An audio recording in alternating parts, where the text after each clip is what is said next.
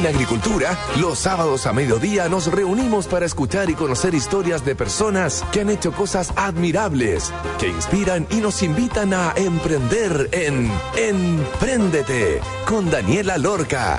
Daniela Lorca es emprendedora y fundadora del sitio web babytuto.com, líder en e-commerce. Empréndete es una presentación de Capacítate y certifica con digitalizados de Entel Empresas y Banco de Chile, el banco de las pymes. Hola a todos, estamos en un sábado más entretenido aquí en Emprendete. Hoy día vamos a estar hablando de dos emprendedores de desafío emprendedor, cómo lograron llegar a ser finalistas, uno a través de los videojuegos, enseñando a los niños a que aprendan matemáticas, lenguaje, etcétera, y la otra persona, Cristina, desde Puyehue, dándonos los beneficios del wheatgrass. ¿Han escuchado ese como shot de brotes de trigo? Lo bien que hacen para la salud, las distintas variedades que tienen, cómo logran llegar con estos cubitos de hielo a cualquier parte de Chile es lo que sabremos hoy aquí en Emprendete gracias al gentil auspicio de Teleempresas y Banco de Chile. Hoy seguimos con la racha de los finalistas de Desafío Emprendedor. El primero, José Luis, fundador de EduFax, que al final yo me preguntaba el otro día, ¿cómo aprendí en el colegio? No, pues con la típica forma de aprender en el colegio. Y si les dijera que hay una forma más entretenida de aprender, aprender jugando, este emprendedor chileno de la comuna de Lanco creó unos videojuegos que acompañan y complementan la enseñanza de los niños, donde se declaran como la actualización de la enseñanza y el aprendizaje. Bienvenido a Emprendete. ¿Cómo estás, José Luis? Hola, hola Dani, ¿cómo estás tú? Muy bien, gracias. José Luis, cuéntanos para las personas que nos están escuchando, ¿quién eres y cómo llegaste a formar EduFox? ¿En qué estabas que caíste en este emprendimiento? Eh, bueno, mi nombre es José Luis Ortúzar, eh, yo soy educador diferencial, actualmente trabajo como profesor y bueno, desde ahí también nace el crear EduFox dentro de la realidad eh, actual que tenemos en la educación chilena y la forma de enseñar la forma que nace esto es precisamente el gamificar los contenidos educacionales o curriculares en el aula, con el objetivo de, aumentar la motivación escolar, que actualmente se ha visto demasiado descendida. Todo esto, incluso con la pandemia, vino como generando cierta complicación. Por ende, eh, es súper importante el haber creado algo que motiva a los estudiantes a aprender pero que lo hagan dentro de su realidad, que sería jugar, pasarla bien. Pero José Luis, ¿esto partió antes de la pandemia o no? La idea sí, la idea partió eh, en el 2019, ahí estaba en pañales, estaba en pañales, era como el ideal, el sueño. Y cuando comenzó el tiempo de pandemia, como que todo se unió, todo, todo daba para, se alineó precisamente y ahí empezamos a probar, empezamos a programar, empezamos a incursionar en el tema y empezamos a crear. Y bueno, ahí empezaron ya a salir las primeras creaciones que a la fecha ya tenemos 11 jueguitos educativos que nos han permitido repartirlos por diferentes localidades del país también. José Luis, ¿y por qué videojuegos? Porque uno podría decir, oye, ¿sabéis qué? Vamos a planear o a inventar una nueva metodología para que los niños aprendan de una manera más didáctica, más práctica, etcétera. Pero tú llegáis a unirlo con los videojuegos. ¿Por qué? ¿Cuál era tu historia con respecto a, a, los videojuegos? ¿Tenías algo que ver con eso o tus socios tenían algo que ver con videojuegos? ¿Por qué? Videojuegos para la enseñanza.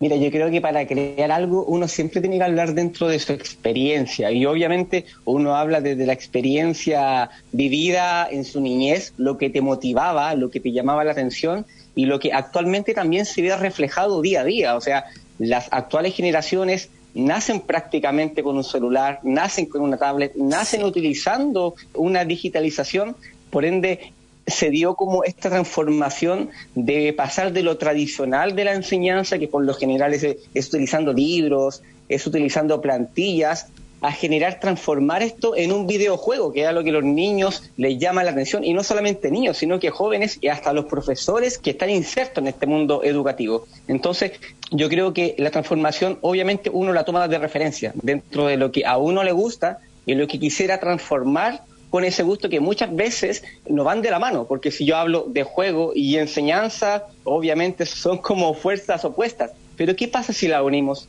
esa es la magia que se genera en EduFox. Transformamos juegos ya sea de luchas, de aventuras o los que uno está acostumbrado a conocer, pero con contenidos educativos. ¿Cómo lo qué? cual hace que todo sea mucho más cautivador. Cuéntanos algún ejemplo, como el juego que más vendas. Después vamos a entrar en el modelo de negocio, pero hablemos como del juego más popular, digámoslo así por ahora.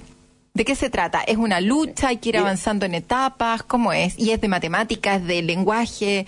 ¿Cuántos tipos hay? Cuéntanos acerca de eso. Bueno, tenemos juegos que son de diferentes estilos, pero te voy a hablar de uno que es eh, parecido al Mario Bros. Me imagino que tú lo ubicas, el Mario Bros. es muy conocido. Todo el rato. Ya, ¿Quién, quién no ubica al Mario Bros? Dale. Todos lo ubican. Es un juego de plataforma 2D que vas avanzando, saltando, encontrándote con enemigos hasta llegar a jefes que te van a esperar al final del mapa, por así decirlo. Ahora, ¿qué es lo que hicimos nosotros? Hicimos un juego similar a este, en donde vas avanzando, vas pasando por obstáculos, pero más encima te encuentras con enemigos que tienen operatorias matemáticas y para eliminarlos tienes que hacer esa operatoria que te lanzan. Entonces vas avanzando, vas perdiendo vidas, vas ganando corazones, pero todo tiene un objetivo eh, pedagógico, que es aprender a hacer la operatoria de sustracción o hacer la operatoria de adición, que sería la suma, ¿ya? Eso es por contar un ejemplo. Tenemos otro que es de batalla, Ya, uno, uno ¿cómo de, batalla, batalla? directo. Uno se imagina estos tipos Street Fighter, Mortal Kombat, cosas así. Obviamente estos no son tan sangrientos como esos juegos que yo menciono, pero, pero obviamente tienen esa dinámica de lucha uno a uno, en donde te enfrentas a un enemigo que te pregunta, ya sea por operatorias, te pregunta por palabras en el caso de la lectura. Entonces son juegos de ensayo y error. Si te equivocas, el enemigo se acerca y te quita vida, si lo haces bien, tú te acercas y le quita vida. Entonces, hay diferentes mecánicas, en verdad, en nuestros juegos. ¿Para qué edad están recomendados estos juegos? ¿De qué curso a qué curso? Hablemos de cursos para poder entenderlo bien. Ya, mira, si hablamos de cursos, estaríamos hablando de pre-kinder hasta sexto básico de momento. Perfecto. ¿ya? Pero estamos creando juegos que también abarquen para estudiantes de media, ya que hemos utilizado algunos de nuestros juegos en estos estudiantes y claro, quedan fascinados porque cuando los estudiantes pasan a media, eh, los profesores olvidan un, un poquito esta didáctica entretenida, se ponen un poquito más tajante con el contenido. Y los que- niños hay que empezar a no quieren solamente eso. Hay que empezar a preparar la prueba aptitud o como se llame ahora. Yo, Ah, se notó todos mis años. Esa prueba. Claro. Digámoslo así. Claro, entonces se pone más estricto. Entonces, de prekinder a básica por ahora, y ustedes, el contenido que ponen en el videojuegos es de acuerdo a lo que está regido por el ministerio. O sea, no sé, si en primero y en segundo básico les enseñan las letras o cosas así, ¿ustedes eso es lo que ponen en esos videojuegos? Así es, intentamos que nuestros contenidos en los juegos se relacionen precisamente con el nivel educativo al que está propuesto. Porque el objetivo de esto es que no solamente un estudiante lo pueda trabajar solo en su casa, sino que el profesor también lo utilice como una herramienta pedagógica en sala. Claro. Por ende, es súper complementario para trabajarlo a nivel curso, haciendo que las clases sean mucho más entretenidas, que tengan este toque gamificador. José Luis, modelo de negocios. ¿A quién le vendes esto? ¿Son licencias? ¿Te compran el software para siempre? ¿Pagan un arriendo mensual? ¿A qué colegios? ¿En cuántos establecimientos estás actualmente? Cuéntanos cómo funciona. Mira, los juegos que tenemos funcionan por venta de licencias, ¿ya? Las personas lo compran, adquieren el producto que nosotros redirigimos a una página en donde lo descargan. Por ende, no tienen que tener internet extra, tampoco tienen que volver a pagar, lo adquieren y lo pueden utilizar libremente. ¿Es una licencia No, anual? ese- esa licencia esa licencia se les vende. Estamos cumpliendo como con la licencia de los videojuegos, que por lo general Ah, una uno cuando compra un videojuego no lo vuelve no lo vuelve a pagar, obvio, porque es un servicio que tú estás pagando. ¿Ya?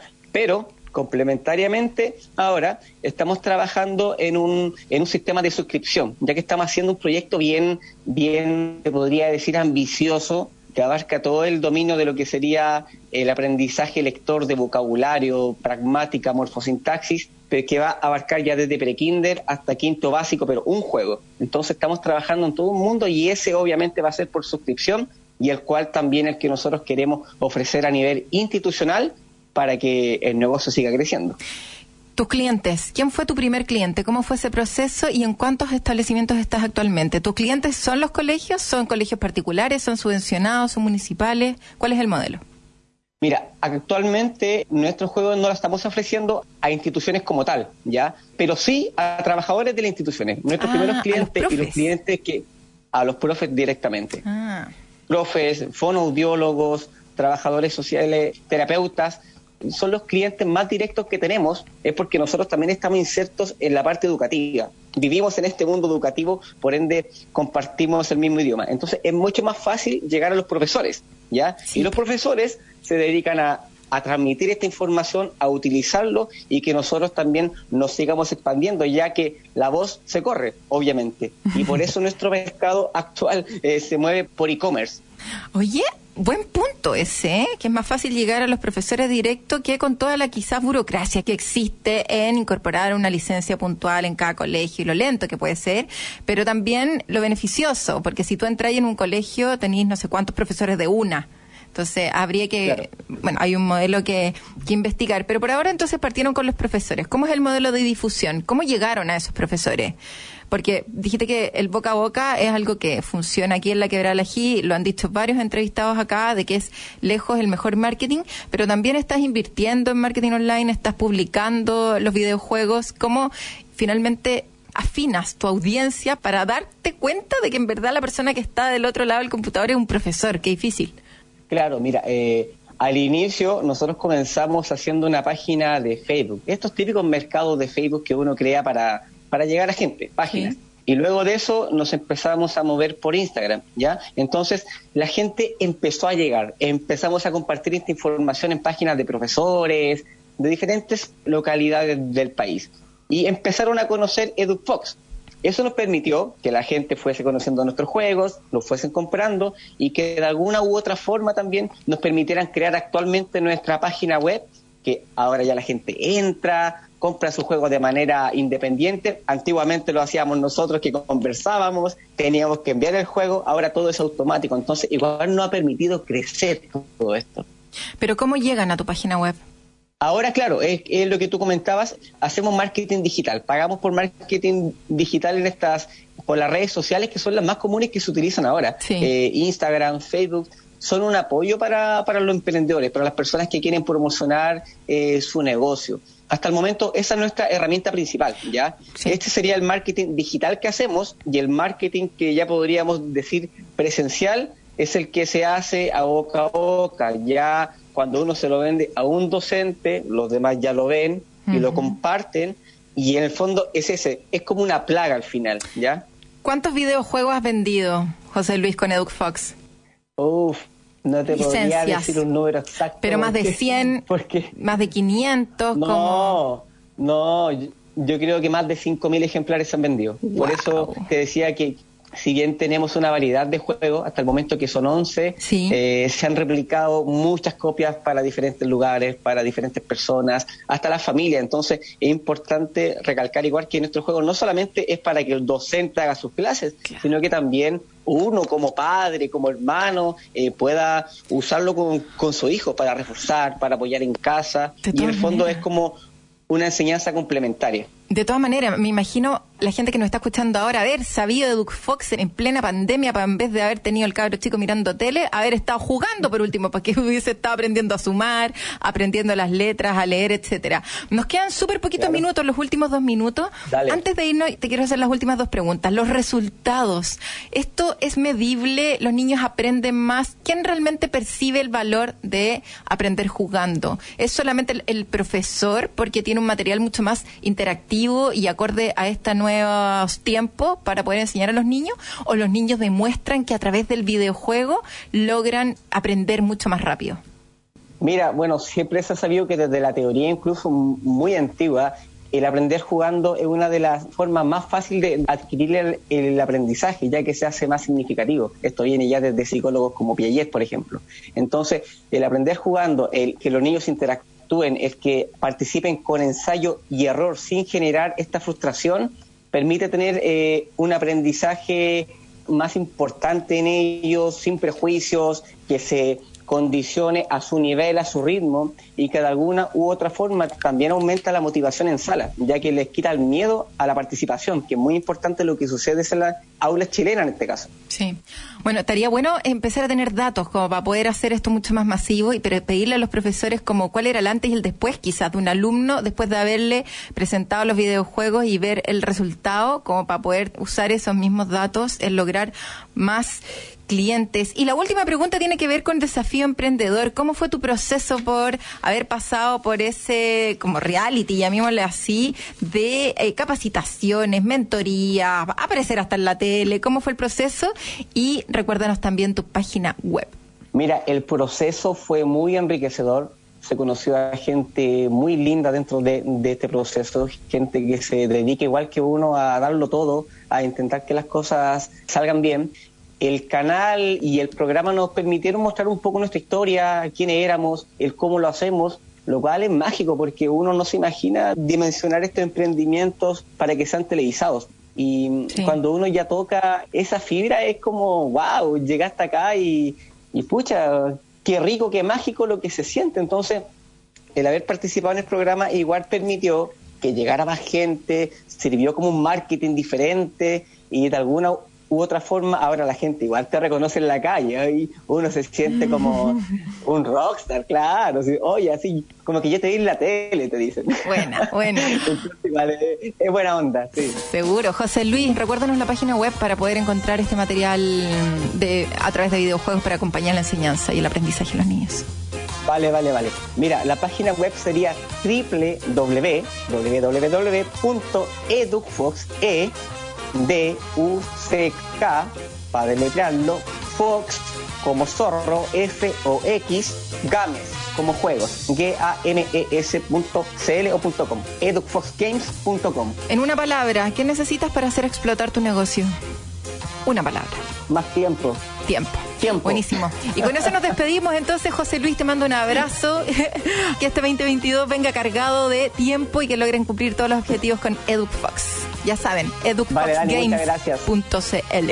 que estén bien. Chau, chau. Vamos a ir a una pausa, pero antes de ir a una pausa, les voy a contar, si quieres saber cómo vender más o que tu negocio sea más conocido en Internet, entra hoy a la comunidad de Empresas de Entel, donde encontrarás asesoría con capacitaciones y cursos gratuitos y herramientas para digitalizar tu negocio. Entra en entel.cl slash comunidad empresas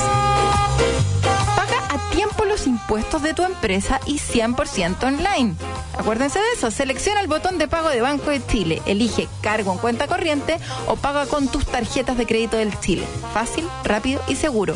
Puedes pagar directamente desde el Servicio de Impuestos Internos en www.sii.cl o en la Tesorería General de la República, www.tgr.cl. Infórmate en bancochile.cl. Banco de Chile, el Banco de Chile.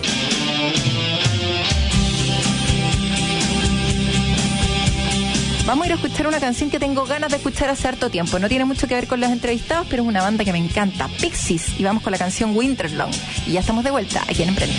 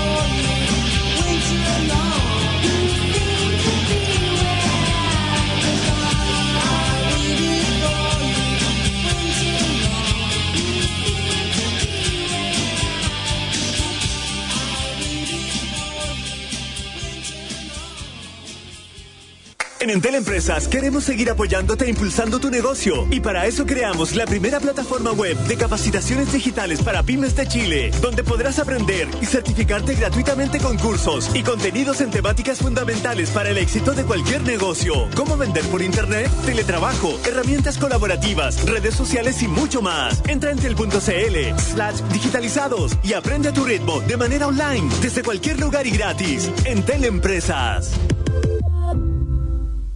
Welcome to Miami. Banco de Chile y Sky presentan la nueva ruta Santiago-Miami vía Lima. Del 18 al 24 de abril, compra tus pasajes en skyairline.com a través del botón de pago Banco de Chile y participa por una de las 50 estadías de hasta 1.500 dólares. Además, disfruta de todos los beneficios del Chile para volar en Sky. Más información en bancochile.cl. Banco de Chile. So good. Ser del Chile en agricultura es Empréndete con Daniela Lorca. Ya estamos de vuelta entonces en nuestro segundo bloque. Ahora nos toca conversar con María Cristina Castro. Ella es la fundadora de Comercial Silvestre desde Puyehue.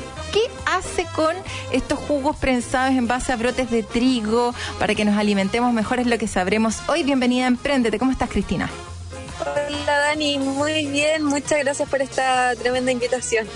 Cristina, cuéntanos por favor, ¿cómo llegaste a formar comercial silvestre? ¿Por qué brotes de trigo? ¿Por qué shots de jugos prensados? ¿Por qué cubitos de hielo? Son demasiadas las preguntas, pero es que necesito entender cómo llegaste a formar este negocio. Mira, yo soy vegetariana desde que tengo como 14 años, hace muchos años atrás, digamos, y siempre tenía cuadros de anemia y también me gusta hacer deporte, entonces busqué algún alimento que fuera vegetal, que tuviera proteína, vitamina B12 y hierro. Y ahí por primera vez en mi vida apareció esta palabra que es wheatgrass en inglés o en el fondo pasto de, trigo. Y empecé a probarlo en mí y me funcionó súper, súper bien. El wheatgrass es un jugo prensado en frío de los brotes tiernos de trigo que al ser rico en hierro se oxida muy rápido, entonces tiene que ser congelado para poder en el fondo como mantener sus características lo más parecidas a recién hecho. Entonces a partir de ahí empezamos a desarrollar el producto. Primero lo hacíamos en, en unos potecitos como los de salsa soya que vienen en, el sushi. Pero a mí me hacía demasiado ruido el tema del plástico. Eran 30 potecitos en cada pack, en el fondo, porque son shots de 30 unidades o sea, son packs de 30 unidades. Y a partir de ahí fui buscando en el fondo como una cubitera que hiciera 30 ml y, que me permitiera hacer un cubito envuelto en papel. Un cubito. No sé si dejé alguna pregunta. No, está perfecto. Oye, ¿cómo funciona? ¿Dónde cultivas esto? ¿Cuánto tiempo duran? ¿Cuánto se demora en crecer el brote del trigo? Cuéntanos cómo el proceso productivo hasta lograr este cubito de hielo. Nosotros tenemos una cabina térmica que es un poquito más, más pro, digamos, que un invernadero. Es un lugar, eh, una estructura más, más firme donde cultivamos de forma hidropónica con repisas que nos permiten optimizar el uso del agua.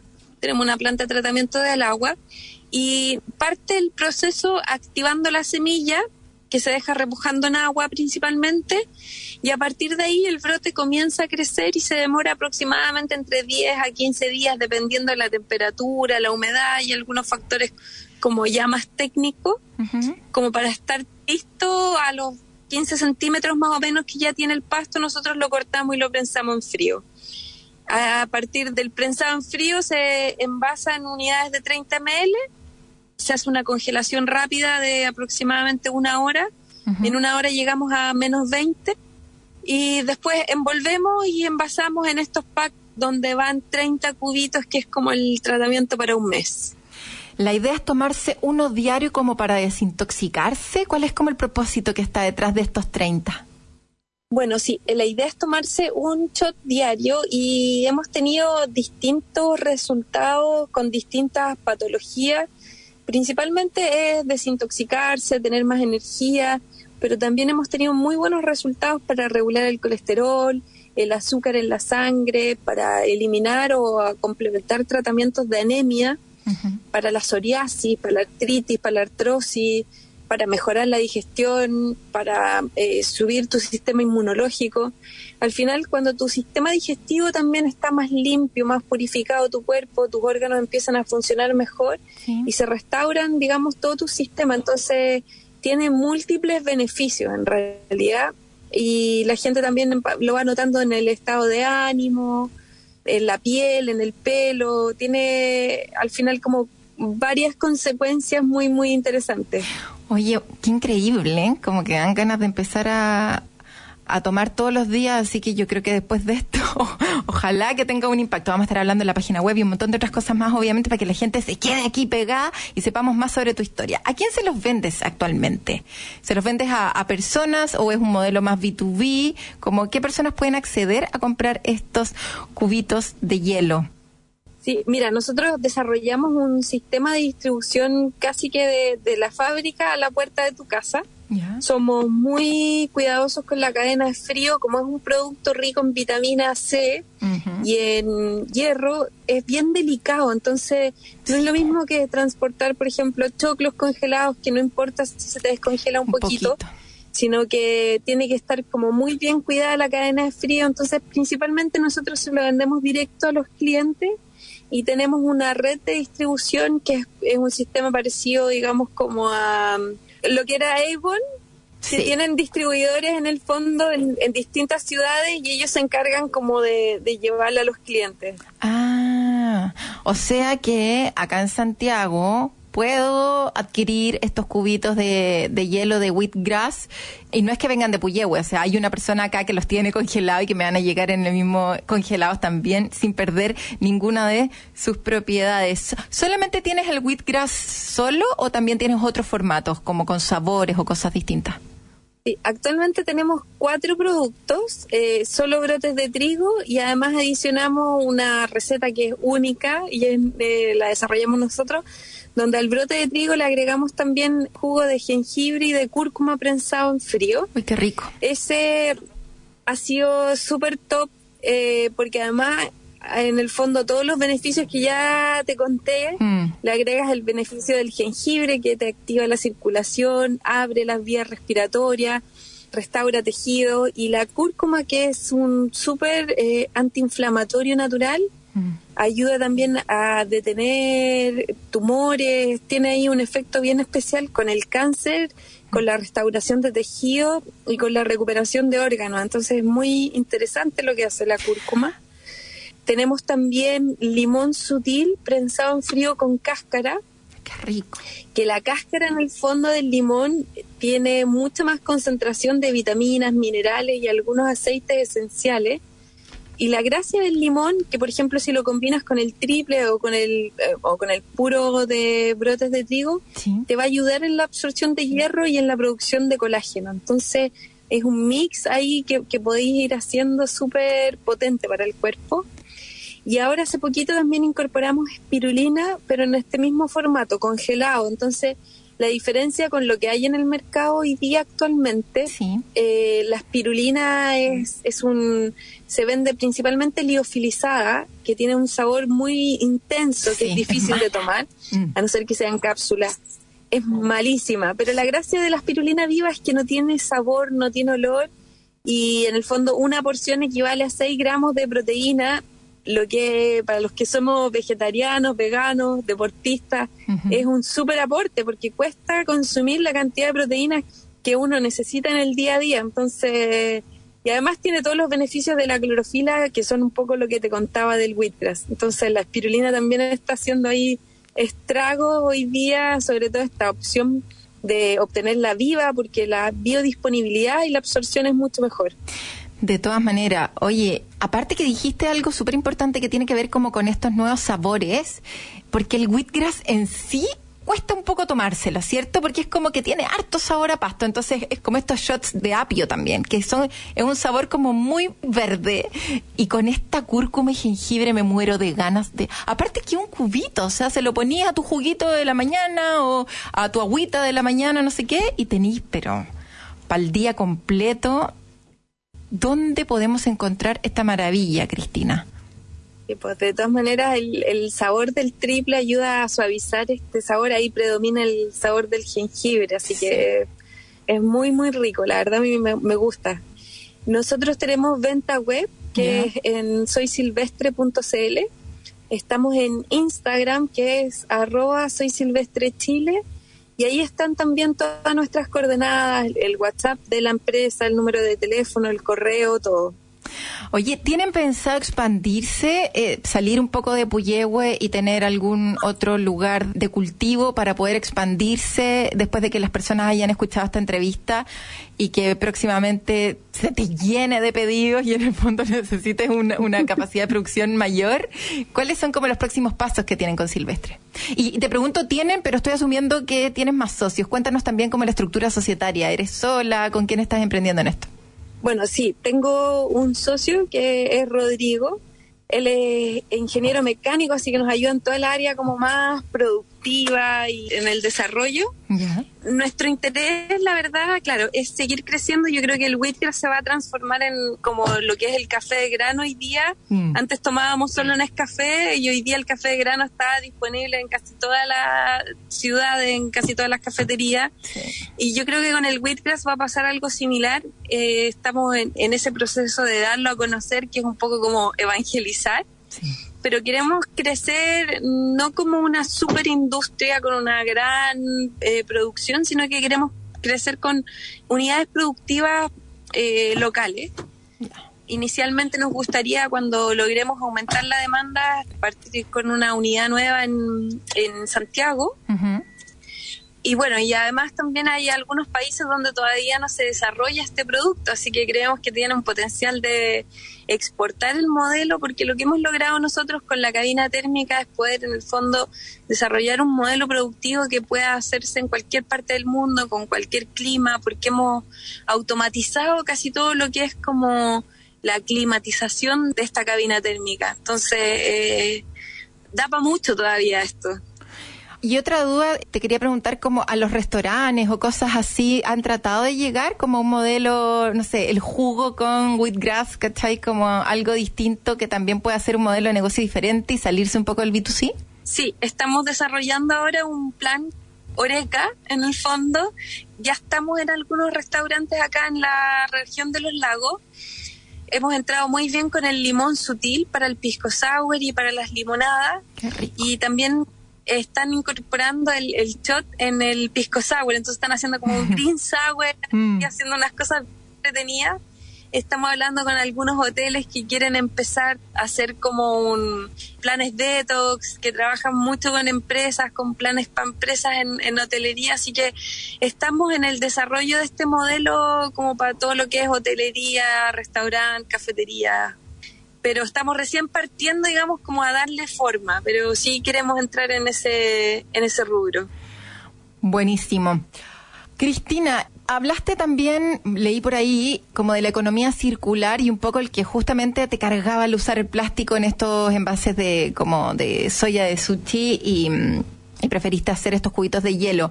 Cuéntanos acerca como de, de que esto es, un- es una empresa en donde le das trabajo a las mujeres locales, un poco acerca como de ese tema más social de economía circular y terminamos entonces preguntándote cómo fue tu experiencia en Desafío Emprendedor. Sí, bueno, nuestro equipo de producción son puras mujeres que viven alrededor de la sala de proceso, no más de 15 kilómetros, en lugares rurales donde no tienen como movilización. Entonces nosotros nos encargamos de irlas a buscar y a dejar todos los días. Además, aprovechamos el agua al máximo, todo lo que se riega, se riega durante como tres días con una planta de, de proceso con el agua y después eso se, se aprovecha en la huerta. Tenemos un sistema también de calefacción solar del agua. Eh, estamos también desarrollando un packaging donde estamos disminuyendo casi en un 90% el uso de plástico. Estamos trabajando con materiales compostables, biodegradables y, por ejemplo, el desecho también de, de estos colchoncitos que quedan del brote de trigo, se los damos a, a granjas cercanas que tienen patos, gallinas, chanchitos como para alimento para sus animales. Entonces, hemos ido ahí optimizando también todo el tema del reciclaje de nuestros desechos de una manera súper óptima. Sí, y dar la vuelta completa. ¿Cómo fue tu experiencia con Desafío Emprendedor en este minutito que nos queda?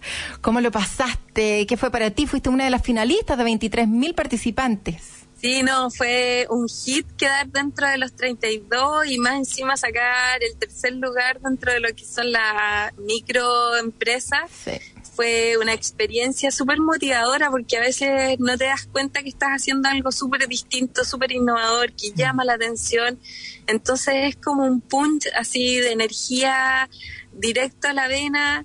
Ha sido además un impacto mediático muy potente, nos ayudó a llegar a muchas más personas, estamos con más distribuidores también gracias a este impacto mediático, así que súper agradecidos, muy contentos, además también de conocer a otros emprendedores que tienen los mismos dolores que tú, entonces es como uno se deja de sentir un poco solo en este mundo del emprendimiento de todas maneras. Dijiste un punch de energía, un punch de wheatgrass, un punch de comercial silvestre. Recordatorio entonces de página web y con eso terminamos. Www. Eh, Soysilvestre.cl y ya saben, estos packs de 30 cubitos de hielo para que se los tomen como quieran en distintas variedades y puedan percibir los beneficios que tienen estas cosas que son de la madre naturaleza, ¿cachai? Como que no hay que ir tanto más allá, sino que la misma naturaleza nos provee este tipo de cosas y Cristina, gracias a su proceso productivo, hace que esto sea posible en nuestros vasitos de agua, de jugo, en cada una de sus mesas. Un abrazo y que se te cumplan todas tus cositas que tengas que hacer ahí para cumplir tus objetivos, armar tu planta de producción acá en Santiago y sigas ayudándonos con esto tan lindo que haces. Te mandamos un abrazo. Muchas gracias, Dani. Un abrazo para ti también. Chao, chao.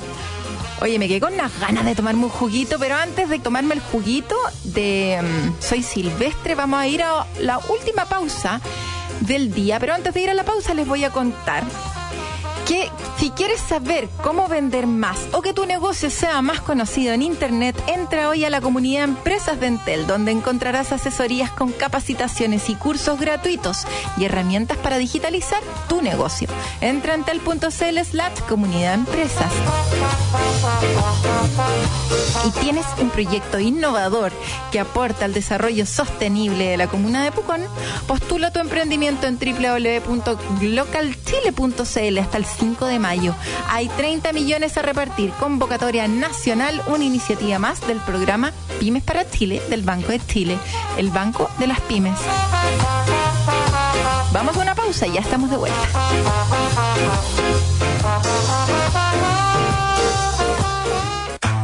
Lo bueno comienza con B. Bienvenidos a Buenísimos Sabores. Descarga la app Club Dominó y desde el 18 al 30 de abril tendrás un 40% de descuento pidiendo directo desde tu mesa o para llevar retirando tu pedido en el mesón. Registra y paga con tus tarjetas del Chile la app Club Dominó para disfrutar de este beneficio. Infórmate más en bancochile.cl. Banco de Chile. Qué bueno ser del Chile. En Entel Empresas queremos seguir apoyándote e impulsando tu negocio y para eso creamos la primera plataforma web de capacitaciones digitales para pymes de Chile, donde podrás aprender y certificarte gratuitamente con cursos y contenidos en temáticas fundamentales para el éxito de cualquier negocio, como vender por internet, teletrabajo, herramientas colaborativas, redes sociales y mucho más. Entra en entel.cl slash digitalizados y aprende a tu ritmo de manera online desde cualquier lugar y gratis. Entel Empresas. En agricultura es Empréndete con Daniela Lorca. Ya estamos de vuelta en nuestro tercer bloque. Hoy día estaremos conversando con Francisco Santibáñez, fundador y gerente comercial de DataQ. Bienvenido a Emprendete. ¿Cómo estás, Francisco? Hola, Daniela. Muchas gracias por la invitación. Aquí estamos muy contentos de estar en este espacio.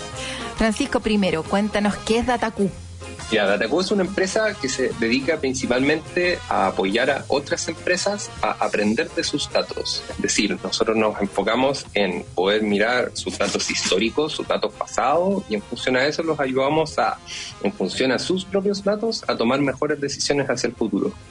Maravilloso. Y cuando dices el uso de los datos, ¿se refieren, por ejemplo, no sé, a inteligencia artificial? ¿A qué cosas puntualmente?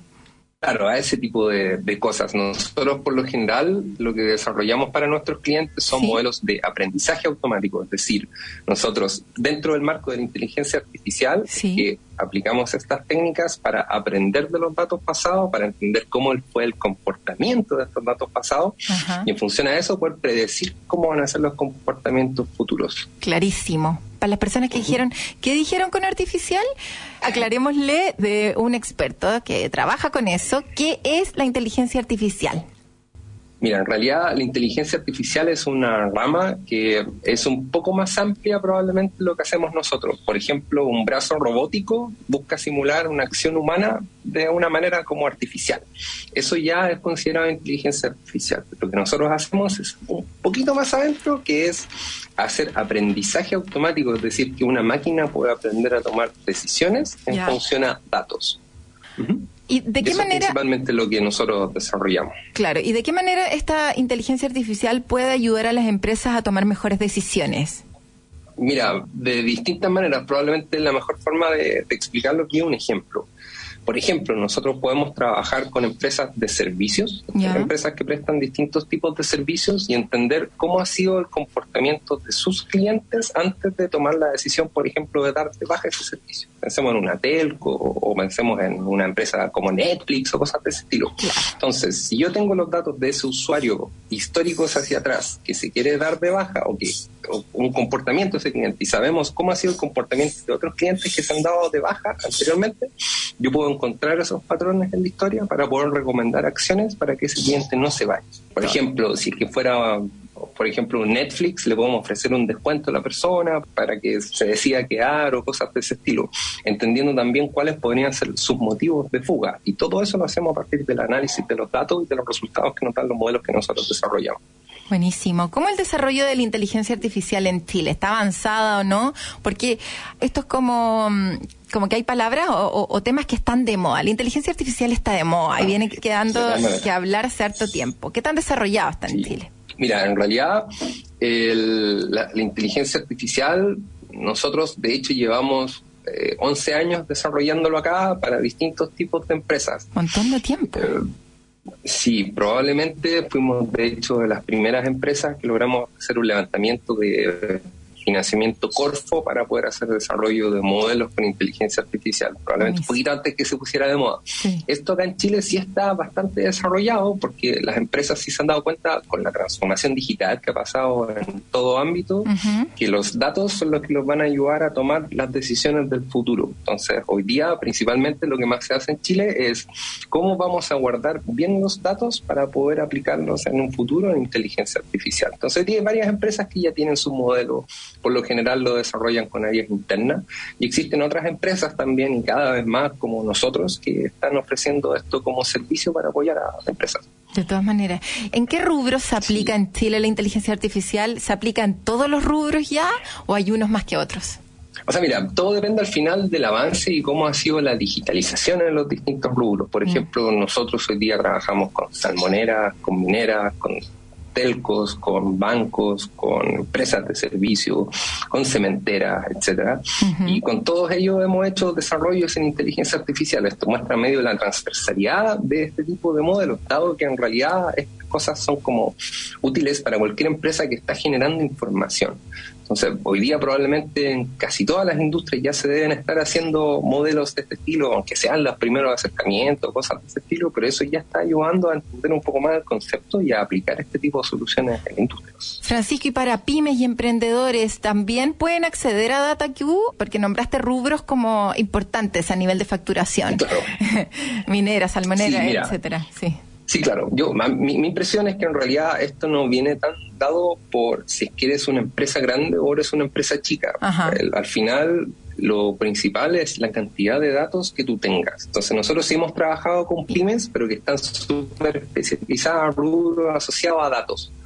Entonces, si tienen muchos datos, es donde mejor se pueden gestionar estos modelos, porque con poquitos datos también se puede hacer, por supuesto, pero los modelos son un poco menos precisos porque en realidad tienen como menos casos de ejemplo para poder ser entrenados. Es como que tienen menos historias atrás para poder entender estos patrones. Nosotros, de hecho, hemos trabajado con estas pymes también ayudándolos en procesos, procesos comerciales, por ejemplo, propensión a la venta, qué cliente tiene mayor probabilidad de que les compre un servicio, cosas de ese estilo pero siempre va a depender de la cantidad de datos que se tengan. Oye, cuéntanos algún proyecto entretenido en el que hayan participado como DataQ en relación a los datos, ya sea con una empresa grande o con una empresa chica, en donde hayan descubierto, hayan concluido algo realmente relevante que les haya permitido a esta empresa relacionarse mejor con sus clientes, aumentar sus ventas o el propósito que hayan tenido para el manejo de estos datos.